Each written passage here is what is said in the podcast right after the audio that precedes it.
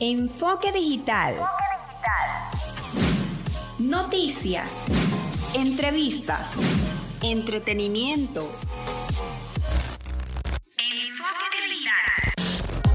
Hola a todos y todas, feliz inicio de semana. Están en sintonía de Zona 41 94.9 FM. Soy Andy Zambrano y este es tu enfoque digital del día de hoy.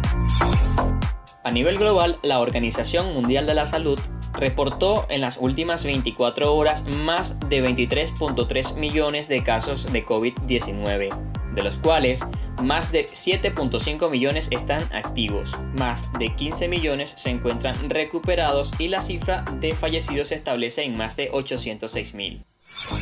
En las últimas 24 horas, Venezuela reporta, según la vicepresidenta de la República, Delcy Rodríguez, un total de 39.564 casos positivos de COVID-19, de los cuales 9.269 están activos, 29.966 recuperados y 329 fallecidos.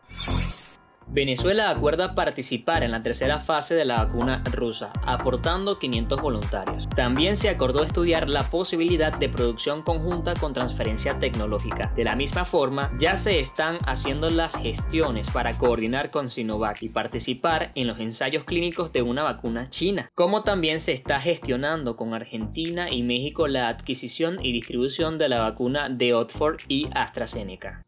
Carlos Alvarado, ministro del Poder Popular para la Salud. Venezuela va a aportar 500 voluntarios para esa fase eh, importantísima para la aplicación masiva de la vacuna. Igualmente con ellos acordamos estudiar la posibilidad de producción conjunta y con transferencia tecnológica. Nosotros tenemos en Venezuela la planta de vacunas creada por el presidente Chávez que están en la ciudad universitaria con capacidad eh, científica, con tecnología y con equipos suficientes para trabajar. Habrá que hacer alguna inversión seguramente, pero estamos en capacidad, presidente de comenzar muy rápidamente a trabajar con la vacuna rusa en Venezuela. Con la vacuna china hemos entrado también en conversación con una de las empresas, una empresa pública china que se llama Sinovac. Con ellos hemos acordado también estudios clínicos fase 3 en Venezuela, también con esta vacuna china, que es una vacuna hecha con un virus inactivado y se colocan también dos dosis con un intervalo de 14 días. Ahí también hemos hecho algunas conversaciones. En relación a la vacuna de Oxford, la, la de Reino Unido, y que se va a comercializar con AstraZeneca, estuvimos con el canciller y con la ministra Gabriela en una videoconferencia con la Cancillería de Argentina y de México, porque en Argentina y en México se va a producir esta vacuna. Ellos allí están levantando las necesidades de los pueblos latinoamericanos para la distribución de esta vacuna. Nosotros mostramos nuestro interés con algunas dudas en el caso de esta vacuna porque este laboratorio AstraZeneca es uno de los laboratorios que se fue del país por miedo al bloqueo. Ellos son los que van a distribuir la vacuna. Bueno, ahí hay algunas conversaciones todavía pendientes, pero pero ya tenemos conversaciones avanzadas y mostramos nuestro interés en adquirir esta vacuna de Oxford eh, y AstraZeneca.